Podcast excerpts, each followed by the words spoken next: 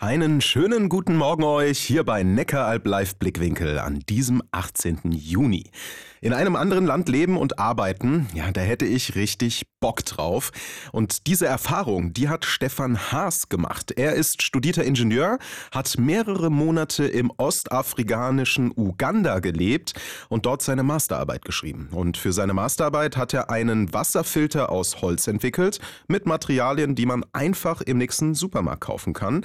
Stefan hat uns erzählt, wie er die Zusammenarbeit mit den Ugandern erlebt hat. Durch die Zusammenarbeit kam echt ein Filter raus, den ich selber nicht erreicht hätte. Also wir sind äh, vier oder fünfmal gescheitert, aber wir haben es immer neu probiert und nochmal probiert. Ich finde, die Uganda, die haben auch eine große Motivation, selbst bei Dingen, die unwahrscheinlich aussehen.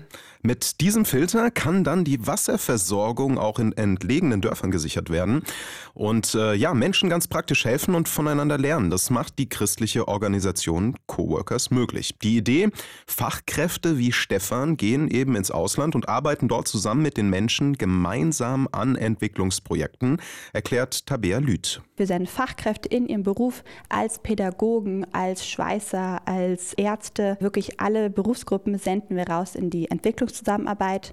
Und das heißt, dass man dann innerhalb von drei bis sechs Jahren Einsatz mit uns macht und einfach in Entwicklungsländer ausreist. Und das sieht die Organisation als ihren christlichen Auftrag, nämlich anderen zu helfen.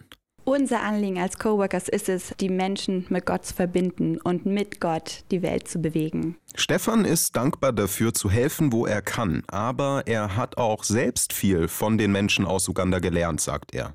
Nee, wir Deutschen haben das Geld, die Uganda haben die Hoffnung. Also gerade diese Hoffnungsperspektive fand ich schon irgendwie stark in einem Land, wo nicht alles so gut funktioniert. Und ich glaube, wir Deutschen sind eher damit so beschäftigt, wie plane ich mein Leben und wie schaffe ich Sicherheiten. Aber wir denken eher übers Leben nach, als dass wir es leben über Ländergrenzen hinweg gemeinsam Dinge schaffen, Arbeit und Glauben verbinden, ins Nachdenken kommen.